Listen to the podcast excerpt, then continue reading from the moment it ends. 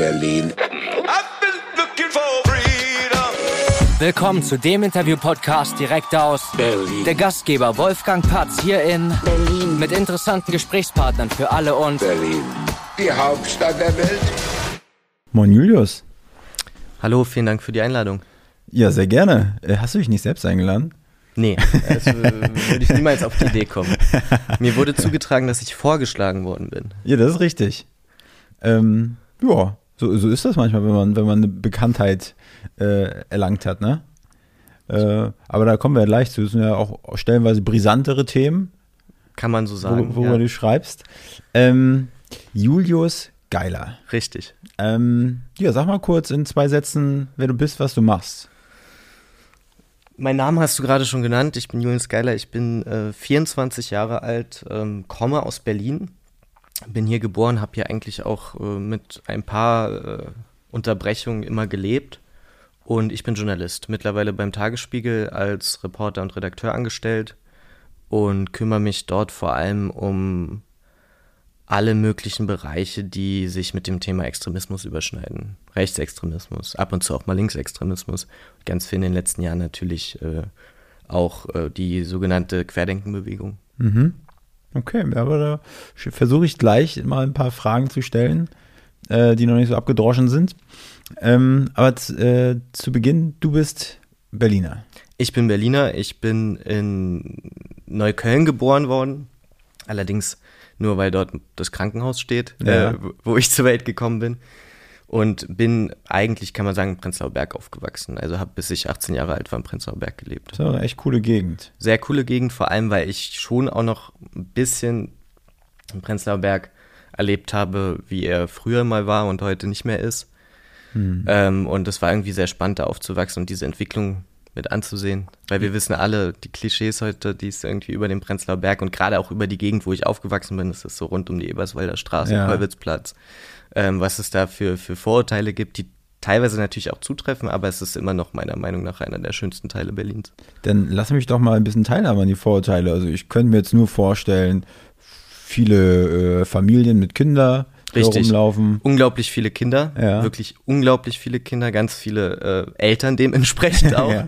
denn zu Kindern gehören immer auch Eltern. Die Kindermafia. Richtig. Und ähm, ja, also diese, diese Lebensweise äh, der ja, sogenannten Latte Macchiato-Mütter, die dann irgendwie morgens um elf sich das erste Mal äh, mit ihren Freundinnen zum Latte Macchiato treffen. Mittlerweile natürlich auch viele Väter, muss man dazu sagen. ja. Und dann vom einen Spielplatz zum nächsten hoppen, so, das trifft natürlich auch zu. Mhm. Ähm, und was natürlich auch zutrifft, dass die Mieten unglaublich gestiegen sind. Mhm. Es gibt auf der anderen Seite immer noch sehr viele Menschen, die ich auch kenne. Ähm, ob das jetzt äh, meine Eltern oder auch Freunde von meinen Eltern oder Menschen aus meinem Bekanntenkreis sind, die nach wie vor alte Mietverträge haben und äh, immer noch in dieser Gegend wohnen. Und ich glaube, das ist äh, schön, weil das immer so ein bisschen untergeht, dass eben doch noch relativ viel Alteingesessene dort zu Hause sind, die immer noch genauso viel zahlen, wie sie vor 20 Jahren ungefähr gezahlt haben. Ja. Wenn du jetzt von hoher Miete sprichst, was, was, was, was ist das so, wenn wir jetzt mal so eine 50 Quadratmeter Zweiraumbutze uns vorstellen? Was würdest du sagen? Das- was ist frech? Das, das kann ich dir gar nicht so direkt sagen, weil ich zum Glück nie damit konfrontiert war persönlich und auch die Freunde, die ich habe, immer irgendwie dann am Ende Sachen gefunden haben, ähm, nach langen Wartezeiten teilweise, die äh, human waren, ähm, was den Preis angeht. Aber ähm, natürlich, also ich glaube, wir kennen alle irgendwie die Zahlen, die es da gibt. Äh, Ist ja nicht nur im Prenzlauer Berg so, es gibt ja auch viele andere Stadtteile, wo es ähnlich läuft, ähm, auch im Westen der Stadt, wo man dann irgendwie für 50 Quadratmeter gerne mal irgendwie ja 1000, 1500 zahlt oder so, ne? Ja, Oder teilweise mehr. ja, kann schon gut sein. Ne? Ja. Ja, ich war auch gerade mit dem Thema konfrontiert und äh, würde jetzt nicht sagen, dass ich ein Schnäppchen gefunden habe, aber ich, ich habe mich auch, äh, ich habe gedacht, es ist so extrem teuer, aber es waren trotzdem super viele bei den Besichtigungen da. Dann dachte ich, okay, so schlimm kann es ja dann irgendwie doch nicht sein. ja. Ähm, naja, Also ich glaube, das A und O ist, dass man, ähm, und natürlich verstehe ich, dass nicht alle in dieser Position sind, aber wenn man wirklich äh, Zeit mitbringt und das Privileg hat, nicht direkt umziehen zu müssen, sondern ähm, plant es in der Zukunft irgendwann zu machen, aber eine feste Bleibe hat, dass man dann sicherlich auch nach wie vor was ähm, äh, findet, was irgendwie den Erwartungen entspricht und auch noch relativ günstig ist, aber man muss eben Zeit mitbringen. Mhm. Und die Personen, die keine Zeit haben, für die ist es natürlich besonders schwer. Also wenn man irgendwie den Druck hat, hier mhm. hinzuziehen in die Stadt von anderswo, dann äh, kann es sehr, sehr schwierig werden. Ja.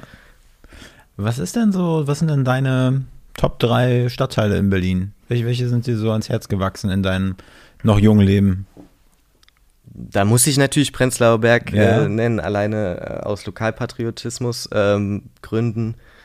Dann würde ich da noch Kreuzberg hinzufügen, äh, weil ich da einfach auch sehr viel bin. Äh, viele Freunde von mir da wohnen. Was auch immer so ein bisschen in der Mitte lag zwischen äh, den Orten, wo meine Freunde teilweise gewohnt haben und ich. Also es war immer so ein Treffpunkt, ob mhm. jetzt Mehringdamm oder auch Cottbusser Tor, ist es nach wie vor. Äh, dritte, dritte Nennung wäre dann Schöneberg weil das ist der Ort, wo ich mittlerweile wohne, mhm. ähm, wo ich mich auch sehr wohl fühle. Gibt einige Parallelen zu Prenzlauer Berg, gerade auch vom Klientel. Ja.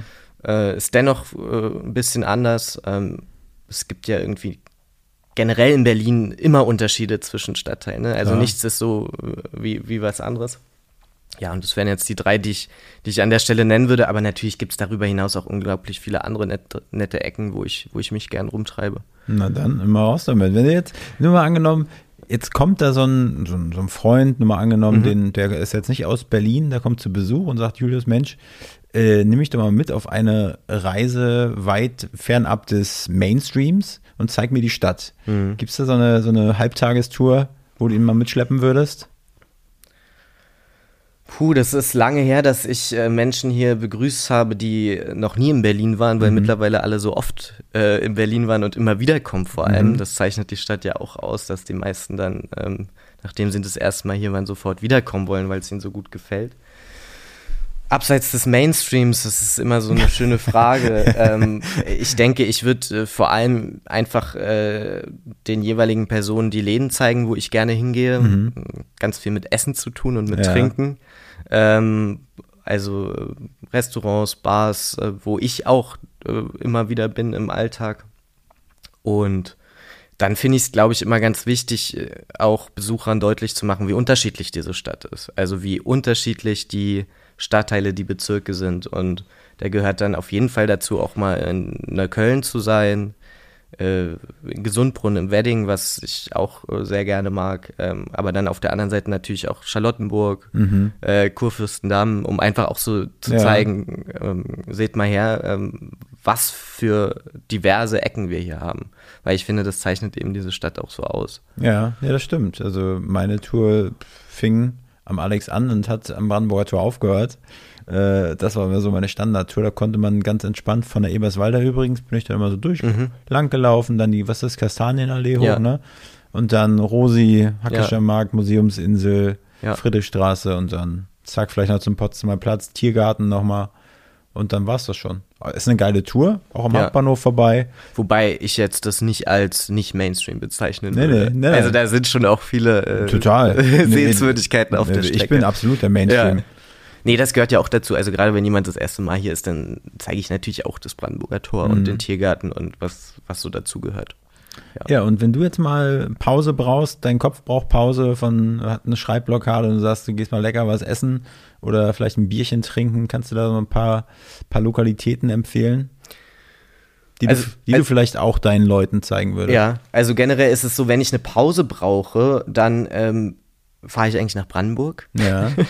ähm, weil ich äh, Brandenburg unglaublich gerne mag. Äh, es immer, immer noch so ein bisschen unterschätzt wird. Dieses äh, doch relativ große Flächenland, das ja äh, überall von Berlin aus schnell zu erreichen ist, weil Berlin eben in der Mitte dieses Landes liegt und es unglaublich viele schöne Orte gibt, um einfach auch mal runterzukommen. Also wenn du jetzt ansprichst Schreibblockade oder ähnliches, dann äh, führt es mich eher raus aus der Stadt, um einfach auch ein bisschen zur Ruhe zu kommen finde ich immer ganz wichtig, auch mal mit weniger Menschen konfrontiert zu sein.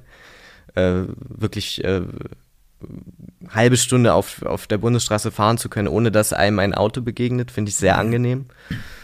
Wenn es jetzt um die Stadt selbst geht, ähm, Orte, wo ich gerne mal hingehe, um vielleicht zum Beispiel ein Feierabendbier zu trinken oder wie auch immer oder auch eben was zu essen ähm, nach, der, nach der Arbeit ähm, oder auch am Wochenende, dann gibt es einige Plätze, die ich empfehlen kann. Einer meiner Lieblingsrestaurants ist das Sula. Das ist ein israelisches äh, Restaurant ähm, Prenzlauer Berg in der Husemannstraße. Mhm. Gibt es mittlerweile auch schon wirklich eine Weile und ähm, bietet meiner Meinung nach eines der besten äh, Hummus der Stadt an Mhm. und ist auch nach wie vor relativ äh, preislich okay. Ähm, dann äh, kann ich empfehlen, äh, es gibt äh, diverse gute georgische Restaurants, die in den letzten Jahren aufgemacht haben. Auch irgendwie eine Küche, die relativ neu ist in Berlin ähm, und sich unglaublich schnell ausgebreitet hat, weil es eben so lecker ist. Ähm, auch dort gibt es im Prenzlauer Berg einige Adressen. Ähm, zum Trinken äh, unterscheide ich immer so ein bisschen zwischen äh, Kneipe und Bar. Also äh, sind für mich jetzt, oder auch für viele andere ja auch zwei verschiedene Sachen. Kneipe ist für mich die klassische Eckkneipe, wo man irgendwie das äh, Schulteis dann noch für 2,80 bekommt. Ja. Ähm, und Bar ist dann eben eher ein bisschen gehobener. Ähm, äh, oft äh, auch nicht mehr, ähm, äh, also dass man nicht mehr drin rauchen kann. Das ist bei Eckkneipen gehört ja eigentlich schon auch noch dazu. Rauchst du gerne? Also äh, gerne würde ich jetzt nicht sagen, aber ab und zu, äh, ja, äh, Ja. kann es mal ganz angenehm sein. Ich bin gestern an eine so eine Eckkneipe vorbeigefahren und ich fand den Namen ganz geil, zum Igel.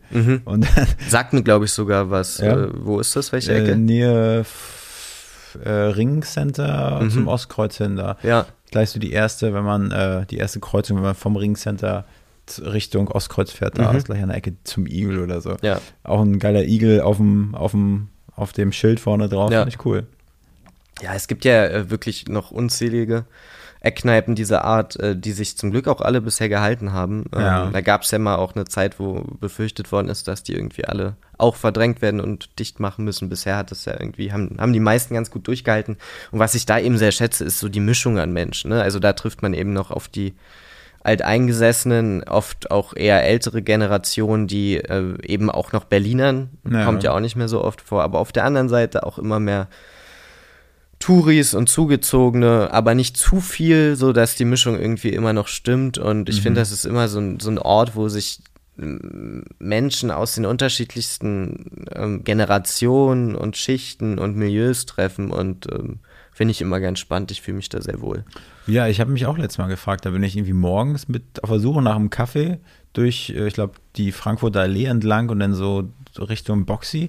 Und irgendwo war da auch so eine alte Berliner Kneipe, wo es morgens, wo ich dachte, ich hole meine Brötchen da hat schon einer ein frisch gezapftes Berliner Pilsener getrunken. Es gibt einige, die ja auch äh, wirklich 24-7 offen haben. Ne? Also die 365 Jahre, äh, Tage im Jahr äh, Ja. geöffnet sind. Also du kannst da zu jeder Tag- und Nachtzeit dein, dein Schulle trinken oder was auch immer. Ähm, das äh, es macht ja auch irgendwie so ein bisschen den Reiz aus. Weißt du, wo die Schultheiß Brauerei ist in Berlin? In, mittlerweile ist das, glaube ich, alles eins, oder? Also, äh, soweit ich weiß, Berliner Kindel, äh, Ja, Pilsner ja, und ja. Schulteis werden alle in Weißensee Ja, äh, genau, da der, produziert in, die Ragandi-Straße. Ja, genau. glaub ich, Mhm. bin da früher mal mit dem Fahrrad lang gefahren zu arbeiten, es hat jeden Morgen gleich gerochen. Nach Bier, äh, nach Hefe oder ja, ja, ja, immer so süßlich, so komisch irgendwie. Ja. Genau. Ähm, ja, Journalismus. Genau. Da bist du ja irgendwie angelangt, ne? War das, war das schon immer dein Wunsch so in der Schule? So, da warst du schon immer so ein, so ein Schreiberling? Nee, eigentlich nicht. Also es war nicht so, dass ich irgendwie mit 13 gesagt habe, ich will unbedingt Journalist werden. Ähm, da gab es ja einige, die schon sehr früh wussten, was sie werden wollten. Ob jetzt Journalist oder was anderes. Ähm, so war es bei mir nicht. Ich wusste natürlich so ungefähr, äh, in welche Richtung ich gehen will. Ähm, äh, irgendwas mit Medien stand immer zur Debatte, aber ich hatte auch äh, lange Zeit großes Interesse am Ministerienarbeit, sowas wie Auswärtiges Amt oder ähnliches. Wobei das natürlich alles andere als einfach ist, da reinzukommen. Ja, und dann hat sich das irgendwie so ergeben, bin ich da so reingerutscht. Also ich habe äh, angefangen letztlich mit 18 auf eine Art und Weise journalistisch zu arbeiten, dass es aber vor allem auch mein Werkstudentenjob war für viereinhalb Jahre. Damals bei N24, dann später Weltfernsehen in der Redaktion im Newsroom. Ja, und dann habe ich äh, parallel dazu irgendwann angefangen zu schreiben als freier Journalist, war auch sehr, sehr lange frei. Äh, und da war dann vor allem der Tagesspiegel mein Hauptauftraggeber, für den ich regelmäßig dann publiziert habe. Und ähm, da bin ich geblieben und jetzt bin ich nicht mehr frei, sondern fest. Und frei heißt einfach auf eigene Rechnung wie ein Freelancer quasi. Richtig, genau. Also nicht fest angestellt, sondern du wirst entweder per Text oder per, ähm, per Zeile oder ab und zu auch mal per Tag bezahlt, wenn ich Reportereinsätze hatte, die dann sich über den ganzen Tag hinziehen. Und ähm, das wird dann äh, eben so abgerechnet. Hat viele Vorteile, mhm. hat aber auch gleichzeitig viele Nachteile, weil ähm, viele Freie eben damit kämpfen, äh, Auftraggeber zu bekommen. Das heißt, sie müssen andauernd Texte anbieten, sie müssen andauernd Themen liefern, die dann ähm, im Optimalfall von den Redaktionen eben in Auftrag gegeben werden. Bei mir war es irgendwie äh, glücklicherweise immer so, dass ich nie so richtig äh, mich anbieten musste, sondern es dann relativ umschlug, insofern, dass eben der Tagesspiegel auf mich zukam und mich andauernd anrief und gefragt hat, ob ich das machen kann, ob ich dies machen kann. Also ich war da immer in einer sehr privilegierten Situation, ähm, ja. E-, eben die Anrufe zu bekommen und nicht selber anrufen zu müssen. Was glaubst du, woran lag das? Also, muss da gut sein in dem, was du machst? Das so, wahrscheinlich ja, schon. das würde ich jetzt von mir selber natürlich nicht behaupten, aber ähm, ich denke, andere haben schon auch gesehen, dass ich eben mir auch für nicht zu schade bin. Also ich gehe sehr gerne dahin, wo was, was los ist, wo es knallt. Mhm.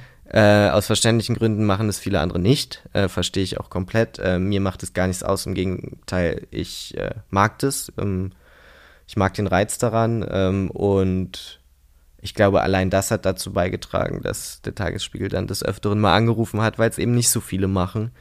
Ähm, gleichzeitig ich auch immer sehr flexibel, sehr mobil bin, ähm, mhm. ähm, während Corona unglaublich viel am Wochenende in ganz Deutschland auf Demonstrationen und Protesten unterwegs war. Und da gibt es eben ganz viele äh, Kollegen, die äh, dann auch mal ein freies Wochenende haben wollen, mhm. was ich sehr gut verstehe mittlerweile. Aber äh, ich glaube, am Anfang musst du da schon auch sehr viel reingeben mhm. und hat habe ich gemacht, hat mir aber auch Spaß gemacht. Muss natürlich auch sagen, dass zu Zeiten der Pandemie eh nicht so viel ging sonst am Wochenende. Also mhm. es kam ja auch ganz gelegen diese Zeit, dann eben zu arbeiten. Ja, und so hat sich das dann irgendwie äh, alles ergeben. Was ist, was ist Journalismus für dich? Also für mich ist Journalismus vor allem da zu sein, wo was passiert. Ähm, das würden ganz viele andere, äh, auch Kollegen, sicherlich anders beschreiben. Es gibt ja ganz, ganz viele unterschiedliche Arten, wie man als Journalist arbeiten kann. Beim Tagesspiegel ist ein Großteil der Menschen natürlich nicht da, wo was ist, sondern die sitzen in der Redaktion, die sitzen im Newsroom, die sind teilweise für die Printproduktion zuständig, für, für die Online-Seite, die sitzen im Verlag, wie auch immer. Ähm, aber ich bin eben schon immer irgendwie Reporter gewesen und äh, mag das sehr gerne, mhm. Reporter zu sein. Und das bedeutet eben da zu sein, wo was ist und vor allem mit den Menschen auch in Kontakt zu kommen. Ja. Und das macht es für mich aus, dass man als Journalist auf unglaublich viele verschiedene Menschen trifft. Also du hast auf der einen Seite Interviews mit hochrangigen Politikern oder ähm, Menschen, die in Sicherheitsbehörden arbeiten. Und dann am nächsten Tag macht man wieder eine Reportage über beispielsweise äh, Flüchtlinge, Obdachlose, mhm. ähm, spricht dann mit diesen Menschen und diese unglaubliche Vielfalt an Gesprächspartnern finde ich extrem spannend und es macht mir nach wie vor großen Spaß. Und äh, was meinst du, was macht den Unterschied aus zwischen gutem Journalismus und schlechtem Journalismus? Weil ich immer, ich kann, ich glaube, ich kann das ich als Laie kann sowas schlecht unterscheiden, weil ich, wenn ich eine Zeitung äh, vorgelegt bekomme, lese ich mir das durch. Vielleicht gefällt mir der, der Schreibstil oder nicht, aber so richtig so hintersteigen, ob die Infos, die mir jetzt vorgelegt mhm. werden, so richtig sind, da fehlt mir einfach auch die Zeit und die Muße, das dann wirklich so im Detail nachzuvollziehen, ob das stimmt. Aber du bist da jetzt von der Basis, du wirst da ja sicherlich andere Infos haben. Ja, ich glaube, ganz, ganz entscheidend ist der Punkt Recherche dass leider in heutigen Zeiten viele Medien in Deutschland vor allem die finanziellen Kapazitäten nicht mehr haben, um zu Veranstaltungen, Versammlungen, was auch immer, eigene Leute hinzuschicken. Die mhm. verlassen sich dann auf die großen Nachrichtenagenturen, also DPA, Reuters, wie auch immer, die in der Regel immer vor Ort sind und dann am Ende oder zwischendurch schon eine Zusammenfassung über die Agenturen schicken und dann landet diese Agenturmeldung vielleicht noch mit ein paar weiteren Infos auf, aufgefüllt äh, am nächsten Tag in der Zeitung und eine Stunde später online. Und da habe ich des Öfteren halt schon bemerkt, dass wenn ich vor Ort war, bei, bei diesen Veranstaltungen, Versammlungen, wie auch immer, dass dann ähm, die Agenturjournalisten gerne auch schon früher gehen, bevor es überhaupt zu Ende ist, was man angesichts deren stressigen äh, Redaktionsalltags auch nur verstehen kann. Aber dann passiert eben noch was am Ende. Mhm. Und das hat dann niemand anderes. Das hat dann eben nur derjenige, der noch da ist und der es selbst vor Ort miterlebt. Und das ist mir des Öfteren schon passiert, äh, dass sich das ausgezahlt hat, bis zum Ende zu bleiben, weil dann eben der entscheidende Vorfall, was auch immer, ähm, äh, am Ende einer solchen Veranstaltung passiert ist. Und ich glaube, man muss da wirklich auch Geduld haben, man muss irgendwie Situationen gut abschätzen können, kann da noch was passieren, kann man früher in Feierabend gehen. Ähm, und leider ist es so, dass eben äh, vielen Medien, auch beim Tagesspiegel teilweise natürlich, also wir nehmen uns da gar nicht raus, ähm, die Recherchekapazitäten fehlen. Ähm, man ist dann froh über eine Agenturmeldung und ähm, das landet dann im Blatt und eigentlich gibt es viel mehr zu berichten, aber man hat halt niemanden, der vor Ort ist. Aber ich meine, so Journalismus lebt ja auch, also lebt ja davon, dass ja das Benzin, dass irgendwas passiert, was anregt zu Diskussionen, was, was irgendwie negativ ist. Äh, ich, so viele gute Dinge, über die berichtet wird, so hört man ja gar nicht viel.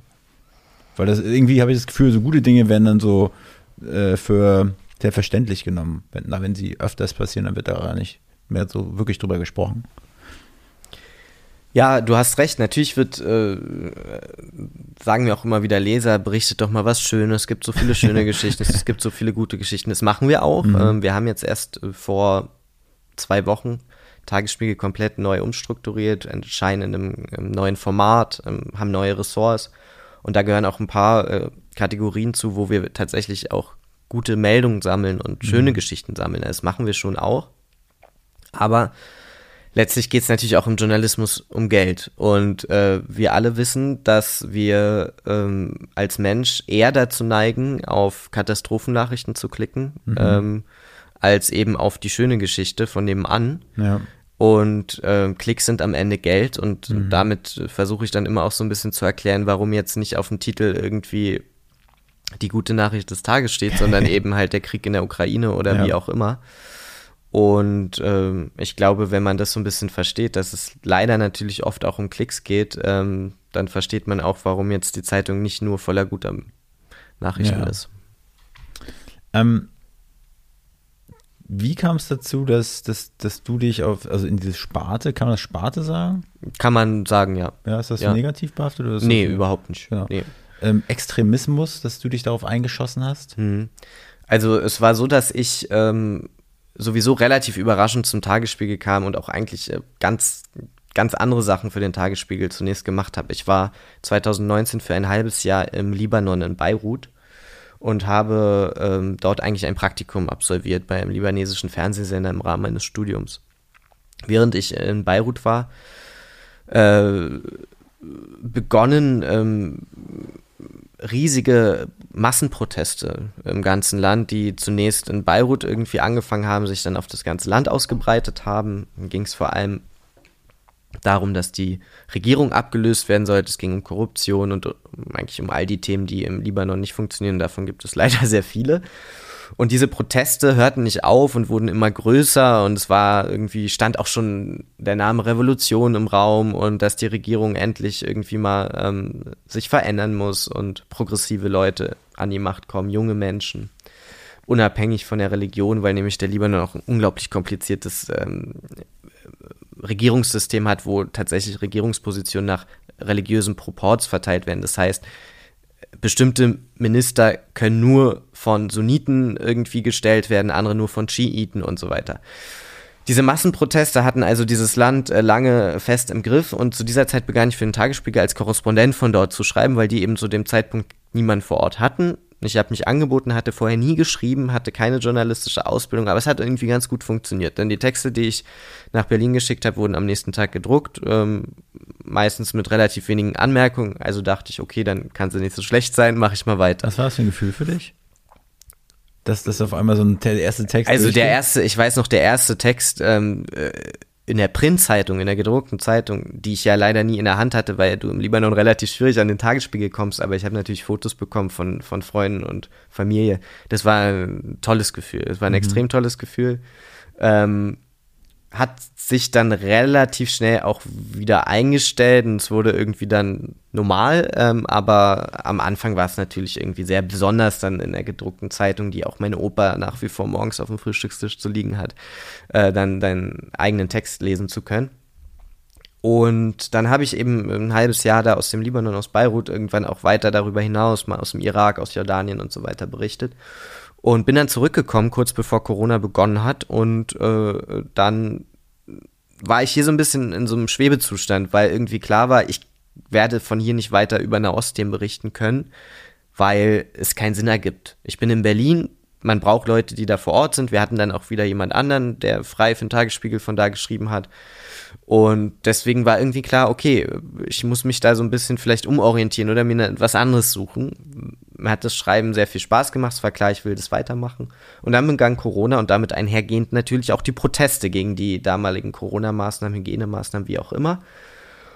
Und dann war es am Ende, glaube ich, einfach so, dass an einem der ersten Protesttage hier in Berlin, das hieß damals noch Hygienedemonstration auf dem Rosa-Luxemburg-Platz, März, April 2020, ein Reporter, der vom Tagesspiegel dahin gehen sollte, irgendwie krank geworden ist oder sich irgendwas verschoben hat und daraufhin wurde ich vom vom stellvertretenden Ressortleiter angerufen und es wurde mir gesagt, du kennst dich doch mit Protesten aus, du warst doch im Libanon und äh, hast da irgendwie diese ganze ähm, Massenproteste begleitet, traust du dir das zu, willst du nicht mal für uns dahin gehen? Und dann habe ich das gemacht und dann ähm, ging es weiter und es wurde immer größer Kurz, und ich war immer weiter dabei. Kurze Frage zum Libanon. Also du hast die Sprache ja nicht gesprochen, oder?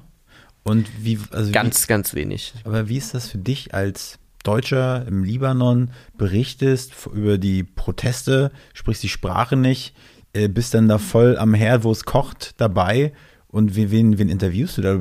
Oder wie kannst du die, die Stimmung einfangen? Hast du da immer irgendwie einen Dolmetscher dabei gehabt, der Dinge übersetzt hat oder wie lief nee, das ab? Nee, das äh, hatte ich nicht. Es war so, dass ich nicht, nicht das erste Mal in Beirut war. Ich war Jahr vorher schon mal da und hatte dementsprechend auch relativ viele Bekannte und Freunde, libanesische Freunde, die mir da extrem viel weitergeholfen mhm. haben und auch kein Geld dafür wollten, dass sie mich regelmäßig begleitet haben, um mhm. zu übersetzen.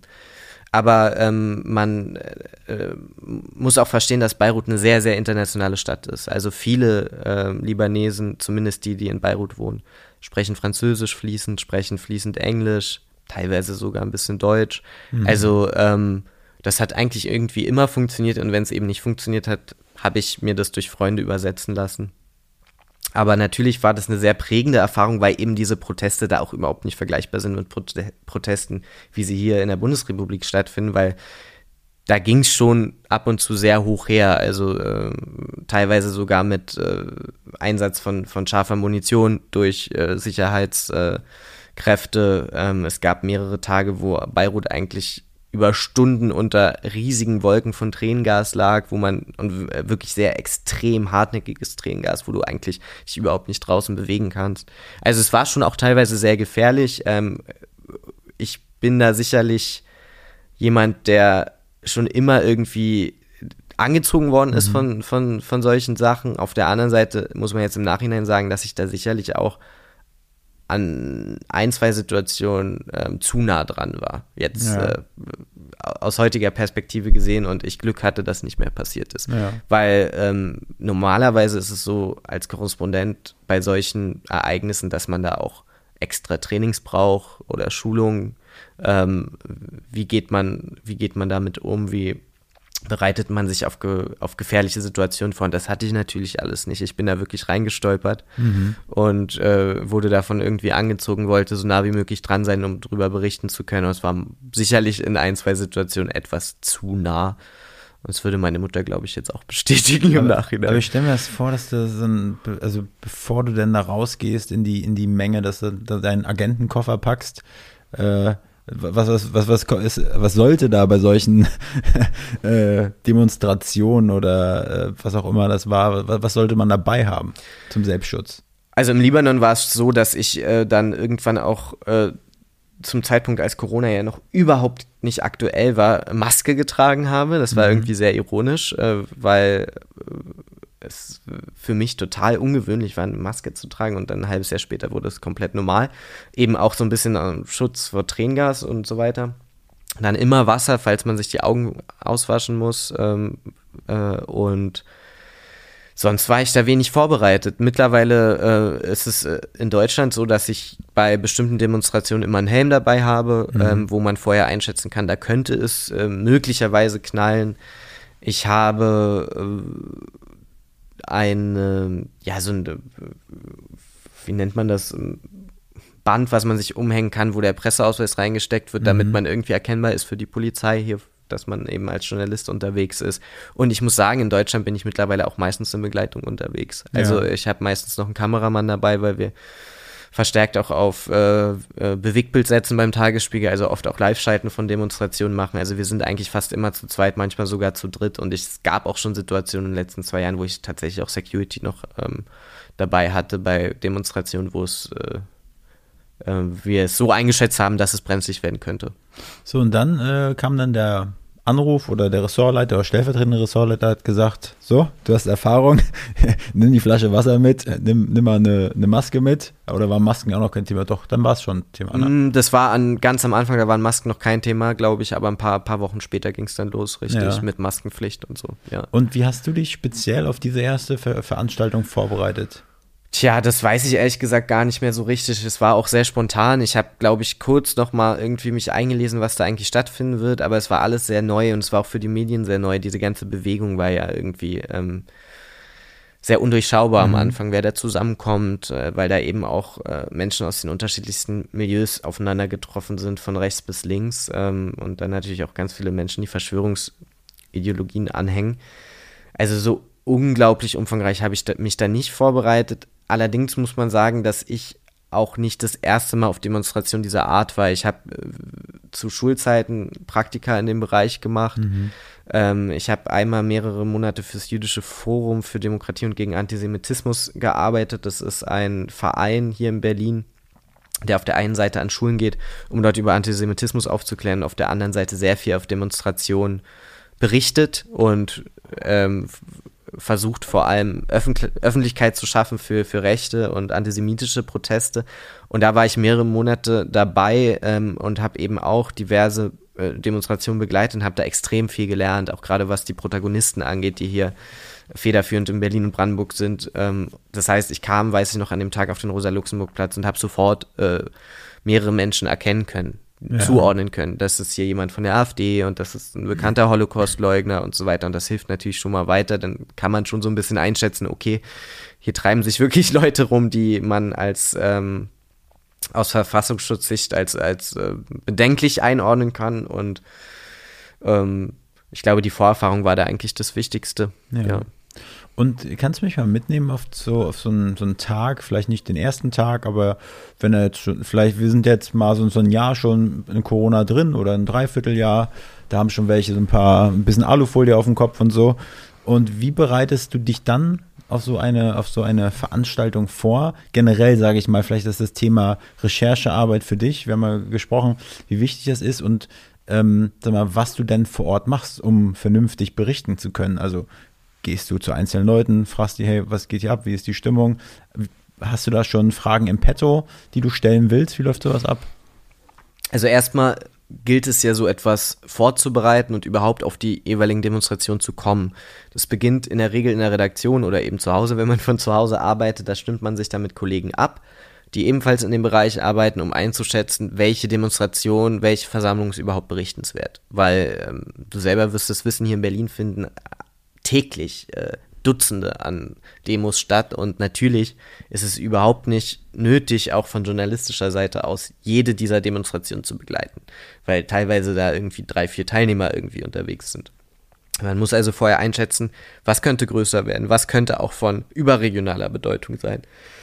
Und ähm, da hilft es mir sehr, dass ich vor allem auch sehr tief in der Bubble dieser ähm, Bewegung drin war und immer noch drin bin. Ob das jetzt durch Fake-Profile in sozialen Medien ist oder durch Kontakte, wie auch immer. Ähm, du kriegst mit, wohin die Leute mobilisieren. Es gab äh, Wochenenden in Deutschland, wo wirklich in unterschiedlichsten Städten, in Nürnberg, in Erfurt und in Berlin gleichzeitig große Versammlungen angekündigt waren. Ähm, und man wirklich gucken musste, wo fährt man jetzt hin. Und eigentlich haben wir es immer ganz gut geschafft, uns für das zu entscheiden, was dann wirklich auch am berichtenswerten, berichtenswerten war. Also das ist so der erste Schritt. Dann muss man natürlich gucken, mit wem fährt man hin, fährt man als Team hin, versucht man gleichzeitig noch Kameramann mitzunehmen und so weiter. Und dann vor Ort ist es so, dass zumindest bei dieser Querdenkenbewegung ähm, ich natürlich am Anfang versucht habe, und das sollte immer Anspruch eines Journalisten, vor allem eines Reporters sein, mit den Menschen ins Gespräch zu kommen. Also die klassischen Fragen, warum bist du hier? Warum ist dir das wichtig, auf der Straße zu sein? Wofür oder wogegen demonstrierst du eigentlich? Was passt dir gerade nicht? Leider hat sich dann relativ hera schnell herausgestellt, dass äh, viele Menschen nicht mit mir reden wollen und schon gar nicht, wenn ich mich als jemand vom Tagesspiegel, also von der sogenannten Mainstream-Presse in ihren Augen vorstelle.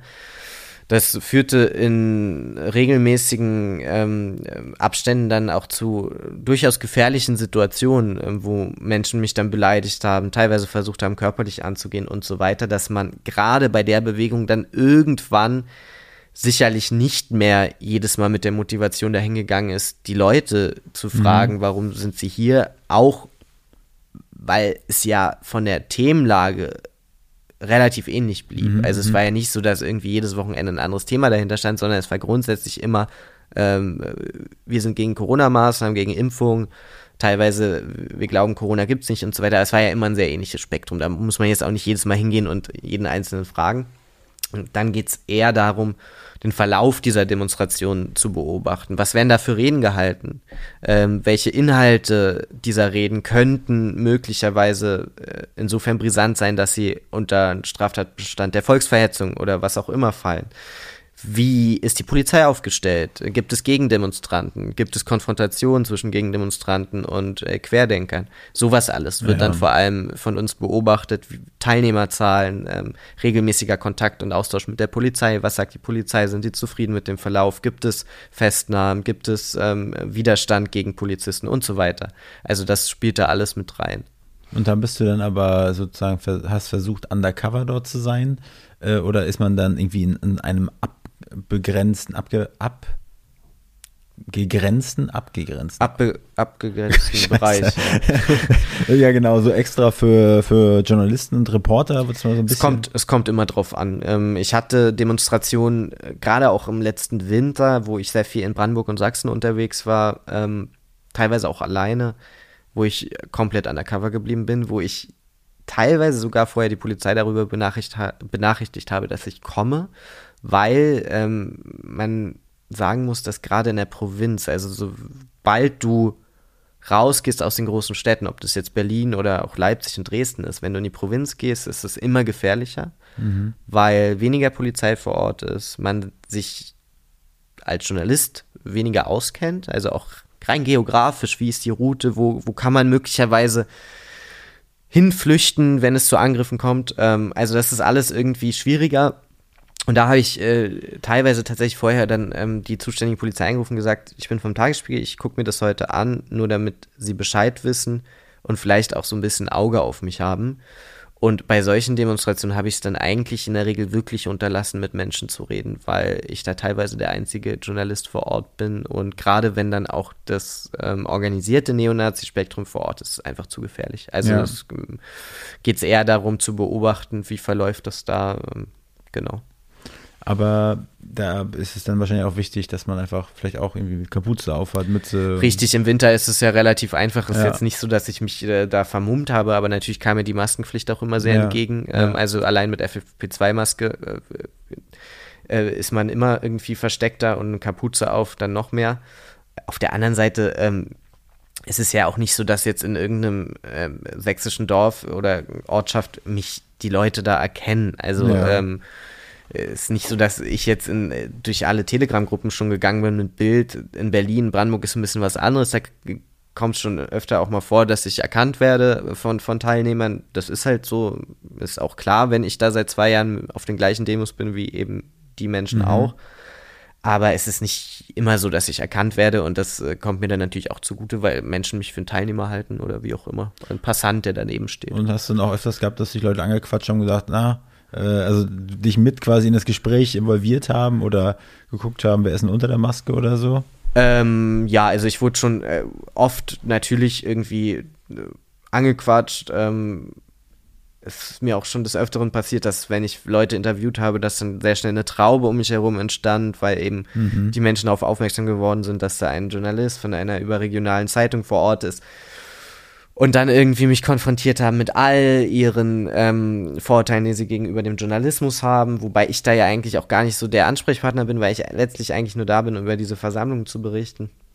Ähm, aber es gab auch schöne Begegnungen. Also ich muss auch wirklich ganz ehrlich sagen, ich hatte auch immer wieder ähm, äh, Gespräche mit äh, Teilnehmern von diesen Demonstrationen der Querdenkenbewegung, die mich überrascht haben, wo wir am Ende beide mit freundlichen ähm, äh, ja, Danke und Tschüss aus dem Gespräch gegangen sind, weil wir eben gemerkt haben, so weit sind wir vielleicht gar nicht von unseren, ähm, ja, ich sag mal, Vorstellungen von, von wie man zusammenlebt, entfernt und mhm. wie, wie, wie eine Gesellschaft irgendwie zu, zusammenlebt. Also ähm, gab auch immer wieder positive Erfahrungen, das muss ich auch sagen. Also deswegen ist es eben auch wichtig zu differenzieren, äh, dass nicht mhm.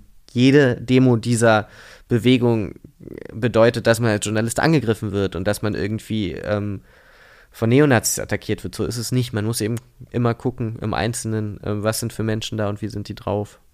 Ja, ich kann mir schon vorstellen, dass es wirklich auch stellenweise echt gefährlich sein kann. Also, ne, vor allen Dingen deshalb äh, sagen wir jetzt, du wohnst, ich wüsste natürlich genau, wo du wohnst. Ne? Also wir sagen natürlich nur im, im, im Umkreis Berlins. Fünf Kilometer Umkreis. Richtig, genau. ähm, ja, was, was immer so ein bisschen vergessen wird, das, was auf der Straße passiert, ist das eine. Das zweite ist das, was danach passiert. Und das äh, spielt sich vor allem im virtuellen Raum ab. Ja. Also auf Social Media, auf Facebook, auf Telegram, wie auch immer.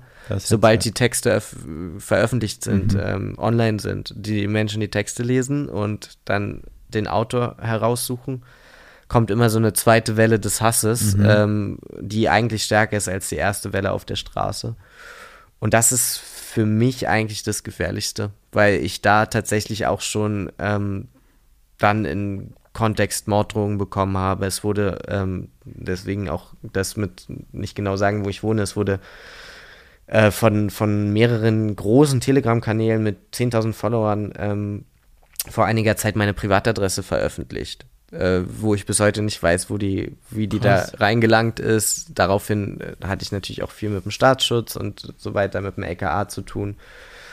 Ähm, und solche Sachen. Also das ist Mhm. Fast belastender als das, was auf der Straße passiert, weil eben in der Regel dahinter anonyme Profile stecken, die auch nicht so einfach herauszufinden sind, auch nicht von polizeilicher Seite, in der Regel nicht belangt werden können. Ähm, und da ist natürlich dann immer unglaublich viel los nach, nach solchen Demonstrationen im, im virtuellen Raum. Nächste Frage kannst du bestimmt denken. Äh, wie gehst du damit um? Ja, das äh, wird, werde ich oft gefragt. Ähm, ich bin da relativ entspannt. Also ich muss sagen, natürlich gab es immer wieder, ich habe das gerade gesagt, mit der Adresse, die veröffentlicht worden ist, oder auch so die zwei, drei Morddrohungen. Das sind immer so Momente, wo man irgendwie schluckt und wo man sich natürlich, und ich glaube, das äh, geht gar nicht anders, sehr unbehaglich fühlt. Aber es ist wichtig, das sagen ja auch immer Polizisten oder Feuerwehrmänner oder Menschen, die im Berufen arbeiten, wo sie viel mit schrecklichen Situationen zu tun haben, Ärzte. Äh, es ist wichtig, Privatleben und Beruf zu trennen. Und ich schaffe das sehr, sehr gut nach wie vor, dass ich Feierabend mache, ob das jetzt in der Redaktion ist oder bei irgendeiner Demo nach Hause fahre und dann habe ich damit abgeschlossen. Mhm. Und treffe mich mit Freunden, gehe was essen, gehe was trinken und freue mich auf den nächsten Tag und dann ist es auch wieder gut. Es gab einige Situationen, wo es ein bisschen länger angehalten hat, mhm. ähm, das Unbehagen. Aber auch das wurde dann irgendwie schnell wieder zu, zu beiseite geräumt. Ähm, und es macht mir nach wie vor Spaß ja. und ich halte die Aufgabe für wichtig. Äh, deswegen äh, werde ich es auch weiter irgendwie durchziehen. Und ich glaube, letztlich würde ich damit aufhören, ähm, mache ich ja nur den Menschen gefallen, die das schon ewig fordern und das will ich nicht. Das eine ist ja, dass du abschalten kannst, ne, wenn du was trinken gehst, aber die Leute, die dich dann vielleicht sehen, die dann aber nicht abschalten können, nicht unterscheiden können, ne, das ist dein Job, ne, du bist vielleicht ein hartnäckiger Fragensteller, ein, äh, ein Ermittler, ein Reporter von acht bis zwölf, aber danach ist halt auch der private äh, Julius am Start, aber das ist denen natürlich dann scheißegal. Ja, mir ist es äh, zum Glück noch nie im privaten Bereich passiert, dass ich ähm, von Menschen angesprochen worden bin, die mich kannten und nicht mochten.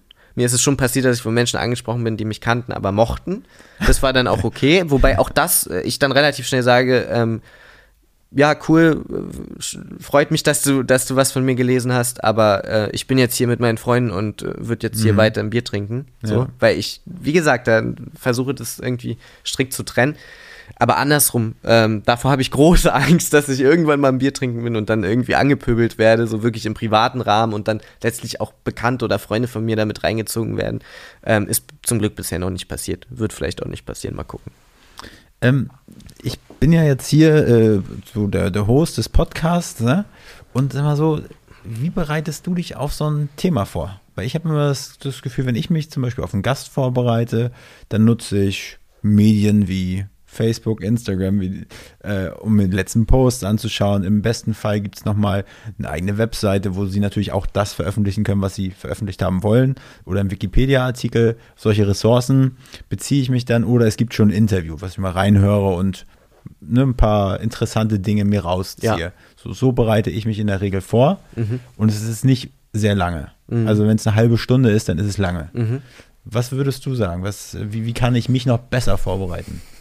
Es kommt, glaube ich, auch immer auf den Gast drauf an. Jetzt sitzen ja bei dir vor allem Gäste, die in der Regel auch irgendwie im, im, ich sag mal, im Internet alleine zu finden sind, ja. wo irgendwie Inhalte zu finden sind. Aber ich habe natürlich oft auch mit Leuten zu tun, die ich interviewe, die äh, an mich herantreten. Ich kriege oft Hinweise oder anonyme E-Mails, ähm, hallo, ich hätte ein Thema und äh, vielleicht kommen Sie mal vorbei, dies, das, ähm, wo ich überhaupt keinen Hintergrund habe, wo ich wirklich mhm. nur ganz grob weiß, es soll darum gehen. Ich weiß überhaupt nicht, was das für eine Person ist, die ich treffe. Ähm, und da kann man sich dann auch nicht dementsprechend vorbereiten. Das wird dann erst in dem Gespräch ersichtlich, worum es eigentlich gehen soll. Was ist das für ein Mensch? Ist das Thema relevant oder ist das jemand, der irgendwie nur versucht, in die Medien zu kommen? Mhm. Wie auch immer. Das muss man dann immer von Fall zu Fall unterscheiden wenn ich jetzt Interviews mit Personen habe, und die habe ich relativ selten, das muss ich dazu sagen, ähm, die irgendwie in der Öffentlichkeit stehen, also Politiker oder auch ähm, Experten jeglicher Art, dann äh, bereite ich mich ähnlich wie du darauf vor. Ich suche natürlich nach ja, Porträts oder Lebenslauf, ähm, was, was ist spannend, was hat die Person bisher gemacht, was hat sie vielleicht vorher in Interviews gesagt. Ähm, allerdings ist es natürlich beim Tagesspiegel auch so, dass wir da eine eigene ähm, ja, Abteilung haben, äh, wo man dann auch gerne mal eine Woche vorher schreiben kann, ich bräuchte bitte ein Dossier zu ähm, Angela Merkel, meinetwegen, mit den wichtigsten Informationen zu den letzten Jahren und dann kriegt man dann halt pünktlich drei Tage vom Interview ein zehnseitiges okay. Dossier, was man sich dann als, äh,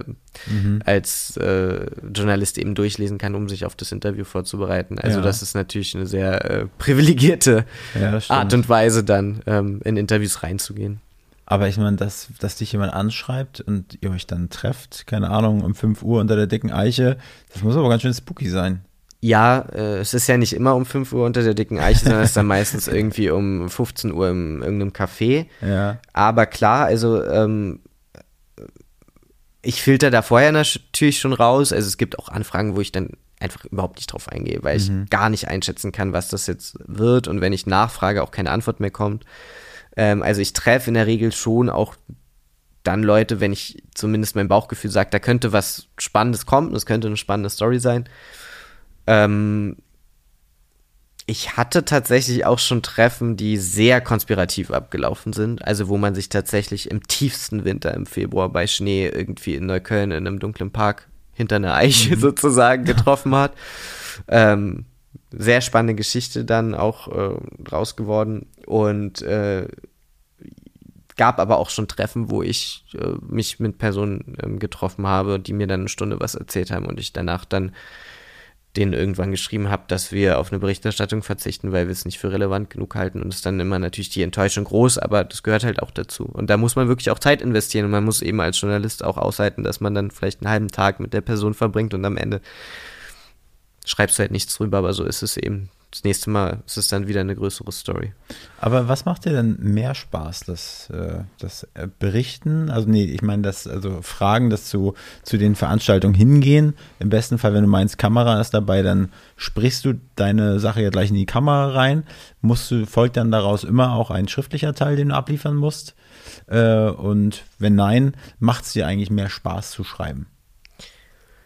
Schwierig. Äh, mir macht beides unglaublich viel Spaß. Ich wollte sehr, sehr lange in Richtung Fernsehen gehen und da auch bleiben, weil ich da ja auch angefangen habe und ähm, gerade so dieses Nachrichtenfernsehen immer toll fand, weil ich unglaublich gerne unter Stress arbeite. Ich bin jemand, der unter Stress sehr gut funktioniert. Mhm. Es passiert irgendwas, Breaking News, du musst irgendwo hinfahren, musst vor Ort berichten, ähm, innerhalb von wenigen Minuten on air sein, äh, fand ich immer sehr reizvoll.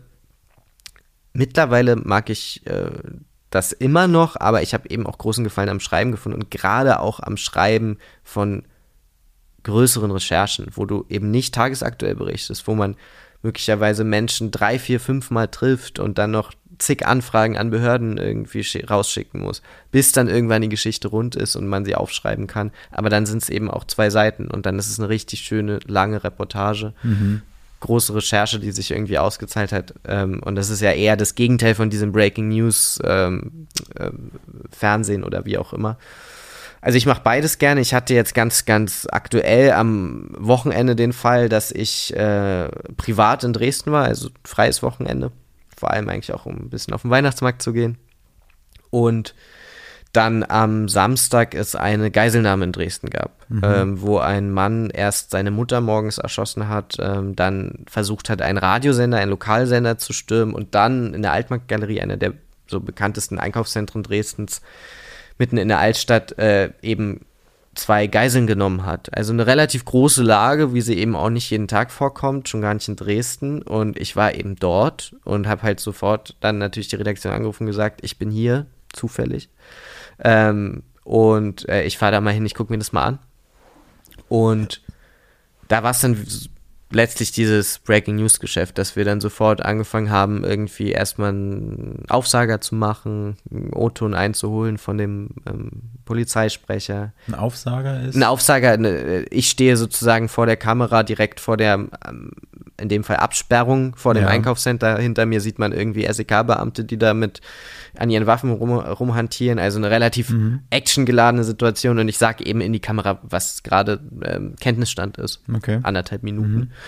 Und dann dieses Video direkt nach Berlin geschickt und dann äh, gibt es dann Social Media Abteilungen, die sofort aus diesem Video mit dem O-Ton des Polizeisprechers halt ein schönes dreiminütiges Video zusammenschneidet und dann so schnell wie möglich auf Instagram, Facebook, äh, Twitter und so weiter mhm. verteilt. Und dann wird das eben auch in den Text, in den Artikel eingebettet. Also das ist ja mittlerweile auch Journalismus, dass da unglaublich viele Stränge zusammenkommen. Du hast das Schreiben, du hast aber eben auch die, die, die Videos, du hast teilweise Audios, äh, Tagesspiel hat super viele Podcasts mittlerweile. Ja. Also das ist irgendwie ganz spannend, dass man da echt ähm, gut aufgestellt ist als Reporter, wenn man verschiedene Sachen kann. Mhm. Also eben nicht nur schreiben, sondern auch äh, mal in eine Kamera sprechen. So, und hast du jetzt eigentlich momentan Arbeit? Also ich meine, Corona ist ja relativ gefühlt, es sprechen wieder mehr darüber, aber so richtig eigentlich auch nicht. Gehen, gehen da gerade noch so richtige Demos ab?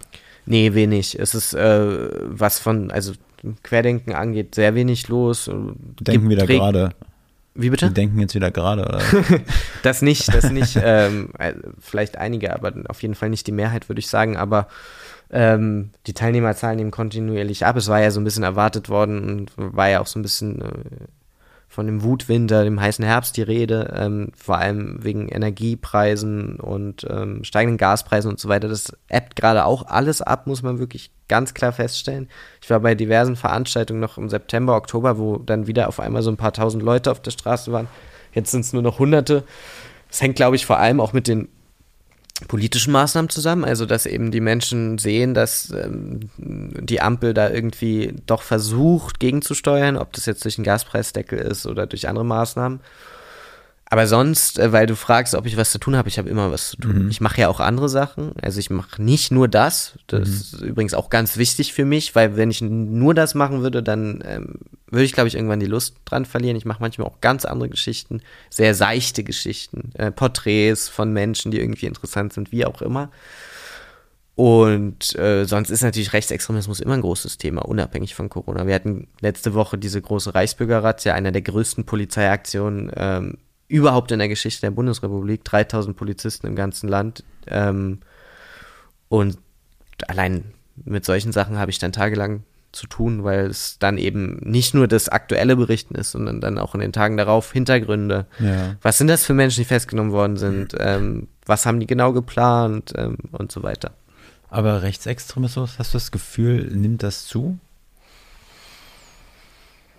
Also ich glaube, dass ähm, rechte bzw. rechtsextreme Positionen ähm, nicht unbedingt zunehmen, aber sie werden ähm, mehr toleriert ähm, und sie landen immer weiter in der Mitte der Gesellschaft. Ich meine, man muss sich nur diese Razzia, über die, die ich gerade angesprochen habe, angucken. Ne? Also da wurden vor allem ähm, Ex-Soldaten, Ex-Elite-Soldaten, Polizisten ähm, festgenommen. Da wurde ein, ein Adliger, ein Prinz festgenommen, eine Richterin. Das sind ja keine Menschen, die irgendwie jetzt der, der, der Neonazi-glatzen Skinhead-Szene oder so zuzuordnen sind, sondern es sind Menschen, die man als bürgerlich bezeichnen würde. Allein wegen ihrer Berufe. Die in der Mitte der Gesellschaft stehen. Und ich glaube, das ist die große Gefahr, dass das immer mehr in die Mitte der Gesellschaft reinsickert und ähm, diese, äh, diese Position, also rechte bis recht, rechtsextreme Position immer mm, mehr artikuliert werden und dadurch natürlich salonfähiger werden. Ich kann mich noch daran erinnern, so Mitte, Ende der 90er, da war ich in der, in der Grundschule. Ich komme aus MacPom, aus der Nähe von Schwerin. Und da war wirklich so das, das Bild auf dem Schulhof, wirklich so diese klassischen, äh, aber ne, Nachwuchs-Skinheads dann, mit Bomberjacken, mit äh, Domestos-Hosen, dann ne, äh, Springerstiefel, weiße Schnürsenkel und polierte Glatze, aber auch der krasse linke Teil dazu. So bin ich quasi da groß geworden. So war es ja auch lange. Ähm, ich kenne es selber nicht, weil ich natürlich im Prenzlauer Berg wenig damit konfrontiert war in meiner Kindheit und Jugend. Ähm, Gab es einfach dort nicht. Aber natürlich war es vor allem in den ostdeutschen Bundesländern, Mecklenburg-Vorpommern, Brandenburg, Sachsen und so weiter, ähm, gerade in den 90er und Anfang der 2000er Jahre so, dass man natürlich Neonazis daran identifizieren konnte, dass sie irgendwie eine Glatze haben, dass sie Springerstiefel tragen und so weiter. Aber so ist es eben lange auch schon nicht mehr. Klar, hast es immer wieder, wenn ich irgendwie unterwegs bin, leider vor allem in Sachsen auch noch, dass, dass man dann doch relativ eindeutig die Menschen erkennt, ob das jetzt an Tattoos ist oder an Kleidungsmarken oder Sprüchen auf dem Auto oder wie auch immer. Aber ein Großteil erkennst du nicht, den sieht man das nicht an. Da muss man erstmal irgendwie ein bisschen mit denen sprechen, bis man versteht, ey, das sind echt, das sind rechte bis rechtsextreme Positionen, die du hier vertrittst. Du lehnst eigentlich unseren Staat ab, du lehnst Demokratie ab.